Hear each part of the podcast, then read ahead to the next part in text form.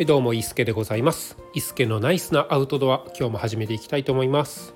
この番組は限られた資金の中で自分のアウトドアをいかにナイスなものにしていけるかそんな記録を残すような配信でございます。なんかねこのタイトルコールプラス説明みたいなところをもうちょっとこうスラスラキャッチフレーズみたいなことを言えたらいいなと思っているのでちょっといろいろあのちょっと考えたいと思います。いつもなんか言ってること違うような感じもするので。はい、えー、今日はですねそんな中で、えー、昨日え、ー、と市議山に登ってきたんですけれどもまあ登ってる最中のね、えー、配信をさせていただいたんですけれども改めて家に帰ってきて、え思い返したところあこんなこと思ったなみたいなところがあるのでそれをねいくつかあの一つの議題ではなくていくつかあるのでそれをちょっとダラダラとまた、えー、お話できればなと思っています。えー、まあ市議さん、えー、ご飯食べるところまではいいんですけれどもそこからですね後半、えー、かなりの大雨に打たれましてその中で思ったことなんですけれども、まあ、あの雨の中でも歩いて、えー歩き続けたんですがあまりね雨宿りも本当に3分ぐらいしたかなどうかなぐらいな感じで常にね動き続けていたんですけれどもその中で思ったのが、えー、雨の日のタッチパネルですね iPhone とか私あの Apple Watch 持っているのであれもタッチパネル式になってるんですけれどもそれが全く機能しなくなったっていうところですね。うんえーとタッチパネルですと、まあ、あの画面をタッチしながらあの操作していくのはもう皆さんご存知だと思うんですけれどもこれねあの濡れてると全く操作ができないんですよ。でさらにあの、まあ、例えばこう画面が、ま、乾いてる状態でですねそこに水滴をポチョンと一滴垂らすとその水滴のところに反応してしまうんですよね。で私あの iPhone は iPhone SE ですねえー、第何世代とかあると思うんですけれどもちょっとその辺を忘れました。あのホームボタンがついてるやつですね。なのでえー、っとえー、ホームロックを解除するのにですね指紋が必要なんですけれども指紋のボタンの部分が濡れているとまず、えー、iPhone が開けないですね。これはあの顔認証のスマートフォンのメリットにも感じました。うん。であとは、えカメラを起動するのにカメラボタンを押したりあの今ホーム画面でですね、えー、右にスワイプしたら、えー、カメラが起動するような形が、えデフォルトでなってると思うんですけれどもそれが全然このスワイプとかタップが効かないんですよね。うん、なので、えーと乾いた布とかで画面の水分を取らないといけないんですけれどもこれがまたあの汗とか雨とかで、えー、手ぬぐいやらハンカチやらその持ってる布製品ですね。水分を吸い取るようなものがあの濡れているのでこれで拭いたところで全然あの拭き取れないんですよ。うん、なのでまあ操作ができない。ちょっとこう雨ザーッと降ってる中でもあこの景色撮りたいなってあのちょっと写真で収めたいなと思ってもカメラが起動しないことには収められないんですよ。なんでねここはもうかなり難儀なところでしたね。うん、で、えーと、持ってる Apple Watch スマートウォッチもですねタッチパネル式になっているのでこれがねあの普通に歩いているだけでも水とかで水多分ね水滴だと思うんですけれども勝手に動くんですよ。勝手にあの Siri を起動させたりですね私あのポッドキャストとか聞きながら動いているんですけれどもそれがあの声が何倍速とか逆にスローになったりとかあの急にしてしまったりするんですよね。そういう誤作動が非常に多かったです。なのでこう雨の時のタッチパネルってかなり難儀だなと思いましたね。うん。えとプッシュ式？ボタン式だったりダイヤル式だったりなんかそういう、えーと、雨でも使えるような操作ができるような、えー、もの結構必要だなと思いました。その中で、えー、写真を撮るだけでもいいですしでもあの私ヤマップやってるのでそのヤマップで、えー、ルートを確認するっていうのも全然できないんですよ。うん、ヤマップがまずあのロックを解除するのも難しいですしでさらにヤマップを画面に出すのも難しいですしなんかその辺がねちょっとどうにかならんもんかなっていうのは思いましたね。うん、いやタッチパネルの弱点ですね。まあでもアウトドアには雨とかねそういうものはつきものなので皆さんどうされてるんでしょうね。まあ、レインウェアとかそういうのはしっかりね完備されてると思うんですけれどもいやその記録するもの通信機器などの雨の時の操作どうされてるのかな？なんかこのあのプールとか海に行く時によく使うあのポリチャックあのプチプチがついてるですね、えー、防水にできるケースみたいなのあると思うんですけどそういうのに入れたらまた違うんでしょうかね。ちょっとよく分かんないんですけれども。うん。まあ調べてみようかなと思いました。あとはですね、えー、ドリンクホルダーですね。ドリンクホルダーあのー、えーと、私18リットルの、えー、バックパックをですね背負って、えー、いたんですけれどもそのバックパックのですねサイドにあのよくあるこうドリンクを入れれるサイドポケットというんですかねドリンクホルダーみたいなのがこうついている、えー、バックパックで行ったんですけれども私ねあの歩いてる時に腰にゴンゴンゴンゴン腰とかお尻にねゴンゴンゴンゴンこの歩くたびにバックパックがの底の部分が当たるのが嫌なので結構あの何て言うんですかねショルダーベルト私はあのそういう専門ではないよく名称が分かってないんですけれどもショルダーストラップっていうんですかねは結構こうギチギチにこう締めてピタッとさせるのが好きなんですよ。うん、であのおんぶをしてるような感じでバックパックをおんぶしてるような感じで、えー、歩くと揺れないですし結構フィットしてた方が断然歩きやすいのでそういう形にしてるんですけれどもそうするとそのバックパックのサイドに入れてたですね、えー、ペットボトル入れてたんですけれどもそれがね全然出せないんですよね。18リットルなのでそのサイドのポケットも小さいんですよ。うんとまあ、500ミリのペットボトルプラス、えー、虫除けスプレーとかだったら入るのかな私昨日はですね900ミリのペットボトルを持って行ってたので結構それだけでパンパンになってしまうようなそんなあのスペースしかなかったのでギチギチに入れるのも大変ですしまたそこから取るのも大変で取る時にいちいちねあのえっ、ー、とショルダーストラップっていうんですかね。それを緩めて何、えー、て言う全然名前がを知らないんですよね。あのチェストベルトっていうんですかね。ショルダーをこう前で止める横向きの1本のやつですけどあれも外してショルダーのストラップも外してリュックを下ろすわけではないんですけれどもかなり長くして腰に当たるような状態にしないとペットボトルが取れないっていうところもあってうん。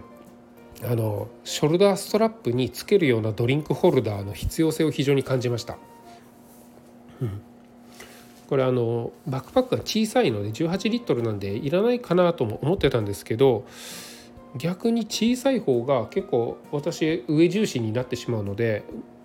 えー、バックパックがですね結構上の方に来るので逆にこういろいろ行動しながら取り出しにくいっていうのがあるので前にねショルダーストラップにこのドリンクホルダーみたいなのがついてたらそっちの方が便利かなと思いますね。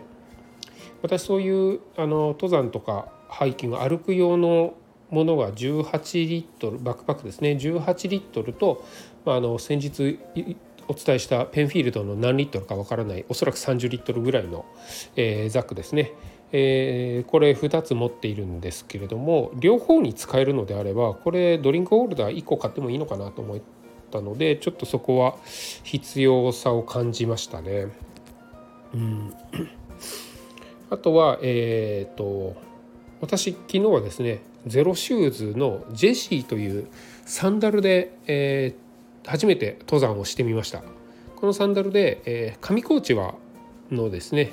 家族でのゆるハイキングはしたんですけれどもその時にあこれだったらあの低山だったらちょっと登ることができそうだなと思ったので、えー、今回初チャレンジということで行ってみました。あの予想以上の急登かなりの崖のような坂を登るようなところもありましたし、えー、予定外の雨が降ったりしたので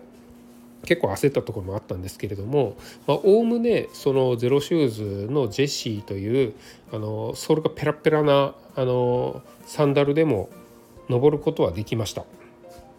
もともと足首が固定していてこれでランニングができるっていうようなことをですね具体文句にしているような、えー、サンダルなのでまあ登山でも使ってる方もいるいます。うん、なのでまあ登れないことはないんですけれども全然あの私ね初心者の私でも登れたような感じがありますね。やっぱりこの足をあの地面についた時にですねペラペラだからこそ味わえるその地面のコンディションとかですねあのそういったものが非常に、えー、食感とした足裏からですね感じられてしっかりこう野生味を持ったというかなんかこうちゃんと自然の中で生きて自然の中を歩いてるなっていうのをより実感できたので結構このゼロシューズで、えー、登山っていうのは私は結構好きかなと思いますね。うん、ただ難点はあの雨が降った時の下りは気をつけないといけないなと思いました。やっぱり雨が降って雨、えー、ドロドロになった土の上をですね歩いていくと、え、足とゼロシューズの間にですねサンダルの間に泥が入ってきてしまうんですよね。でえっ、とこれ砂の状態だったら土だけの状態だったら全然問題ないんですけれどもこれ泥になると泥で滑るんですよね。うん、あのサンダルと足の位置がちょっとこうずれてしまったりするのでこれ上りの時はそんなに気にならなかったんですが下りの時に下りってあの、まあ、降りていく時に足をついたらですねやっぱりこのつま先の方にちょっとこうずれるような感じが普通の靴でもあると思うんですけれどもこれが、えー、泥が、えー、潤滑剤のような役割になって結構前の方にあのずるずると一歩一歩踏みしめるたびにずるずるずると、えー、行くのが非常に気になりましたね。まあ、泥なので中に小石が入っていたりして、えー、ちょっとこうツボを刺激されてそれはそれで健康になるのかなと思いながらえー、下ってたところはあったんですけれどもちょっとそこは気になるところではありましたね。雨の時の、えー、下りは、え、ゼロシューズは要注意かなっていうところにも気づきました。あとこれ最後なんですけれどもポイズンリムーバーのタイミングっていつがいいのかっていうのがちょっと謎な部分ですね。うん、あのその雨が降りました降る直前とか直後って結構こうジメジメジメジメしてるので虫がやっぱり多いんですよね。で特に、えー、高安山から市議山その辺を登る時って、えー、日があまり当たらずに、えーと木の陰で、え、もう苔が生えてるような土はもう乾くタイミングがないんじゃないかっていうぐらい結構じめっとした感じのコンディションの中を歩いていたんですけれどもこれね前回歩いた時もそうだったんですけど非常に虫が多いんですよね。で虫除けスプレーも振りながら、えー、行ったんですけれども雨でそれが流されてしまったか何かあのアブなのかブヨなのか何なのか分からないですけど蚊よりも結構大きいものに刺されたんですよね。で太ももの裏を短パンだったのでね太ももの裏を刺されていたと思ってそこを、えー、触ったところ何かこうちょっと大きめのあの虫を触る感覚があったので多分蚊ではないなくアブとかブヨとかそういう系だとは思うんですけれどもそういうものに刺されていたと思いました。で首の後ろも一度ねいたと刺された、えー、感覚があったんですね。でただあのまあこれね舞踊とかだったのでまあいいと思うんですけれどもまあよくはないか。あの何て言うんですかね。じゃあ刺されてこれが危険なものに刺された時にですね、えー、ポイズンリムーバーとかですぐにこう出すと思うんですけれど毒素をねあの出したらいいと思うんですけれども刺されるってことは虫がそこにいるってことじゃないですか。でそれを仕留めたと仮にね仕留められたとしても虫ってそこに無数に生息している中の1匹に刺されているわけなので他にもいる可能性がありますよね。これがあの蛇とかにあの噛まれたっていうんだったら別だと思うんですよ。蛇ってそうそう何匹もうじゃうじゃうじゃうじゃいるわけではないですし、えー、片っ端から人間を襲ってくるわけではないと思うので大丈夫なんですがその空を飛ぶあの虫ですねはかなりの数そこに生息している可能性が高いと思うんですよ。でえー、刺された噛まれたいったと思いましたでそこで、えー、虫から隔離してですね蚊帳なんかはで隔離して、えー、ポイズンリムーバーをすることができればいいんですけれども大体の場面ではそうじゃないと思うんですよ。でかなりこう深刻な、あの状態に陥った時にはそれでもそこで毒素を抜く必要があると思うんですけれども、まあ、普通ならまずそういったかなりアブなりブヨなりハチなりに刺された時に「いた!」って思うけどその場から逃げませんか？逃げますよね。まずその場から立ち去ってから、えー、痛みに耐えるなり、えー、無比を塗るなり、えー、すると思うんですよ。でそう登山していると登る時に刺されてるのか下りる時に刺されてるのかにもよって違うと思うんですけれども私はあの下りかけの時に刺されたので、えー、下山一番下まで降りるまで虫ってずっとつきまとってきたんですよね。何も何なのかわからない刺さない虫なのかもしれないですけどそういうものもねあのそんなのがブンブンブンブンまとわりついている中であのそこにとどまってポイズンリムーバーをするっていうのもちょっとしんどいですし無比を塗るっていうのもしんどいですしなのであのブンブンブンブン来ている中下山をしてそこから逃げるようにですね自転車に乗りまして自転車に乗って動き出したらですねもうもはやポリーズンリムーバーをするようなあのタイミングはないわけですよ。どこかで止まってそんなのをするほどのあのダメージも受けてない場合ですね、えーと、まずもう家に帰ってきてしまいますよね。で家に帰ってきて、えー、たらびしょびしょですよ足もドロドロですよ。その中でザックからですねバックパックからあのエマージェンシーキットファーストエイドキットを出してですね、えー、ポイズンリムーをするっていうよりはまず着替えたいですよね、えシャワー浴びたいですよね、うん、まあ家なので。でそうなると、えシャワー浴びますよね。で出てきてからああけ、えーと一息ついてですね。そこから無比を塗るなりポイズンリムーバーするなりすると思うんですけれどもそのぐらい時間、えー、刺されて噛まれてからですねそのぐらい時間経っても効果があるものなのかどうかっていうのもちょっとよくわからないんですよね。うん、で私その痛と思った時は確かに痛かったんですけれども結構ねあの家帰ってから痒くなかったんですよ。なのでえ無比も塗らずに何もせずにそのままほっといてですね翌日今日ですよ今日、えー、お風呂に入って出て一息ついた時ですよね。このぐらいにちょっと痒くなってきたんですよね。もうもうもはや24時間以上経ってるわけですよ。刺されたその傷口ですね。もう塞がってる可能性ありますよね。でさらに腫れてきてるんですよ。結構腫れてきててでも傷口は塞がってるかもしれない。ポイズンリムーバーをしても血がねこうビャッと出ることもなくただあのキスマークみたいなのがつくだけなんですよね。まああの痒いので一応えっ、ー、としてみました。刺されてからどれぐらい経ったのかな。多分昨日のお昼の2時ぐらいに刺されてるんで今日のお昼の2時で24時間そっから今が夜の10時過ぎなのでえー、となんだ何時だ8時間、24たす8で32時間。32時間経ってる状態でそういうポイズンリムーバーをして毒素を抜くっていう行為をしても意味があるのかどうかっていうのも甚だ疑問なんですよね。うん、でこれね私がもし、えー、その日昨日ですねテント泊をして泊まってまた今日も歩くみたいなことを計画してた時はですねテントの中でしたらいいのかもしれないんですけれどもそれでも刺された直後からは何時間も経ってるわけなのでこれどのぐらい時間が経ったら効果がやっても意味がないものなのかあるものなのかちょっとその辺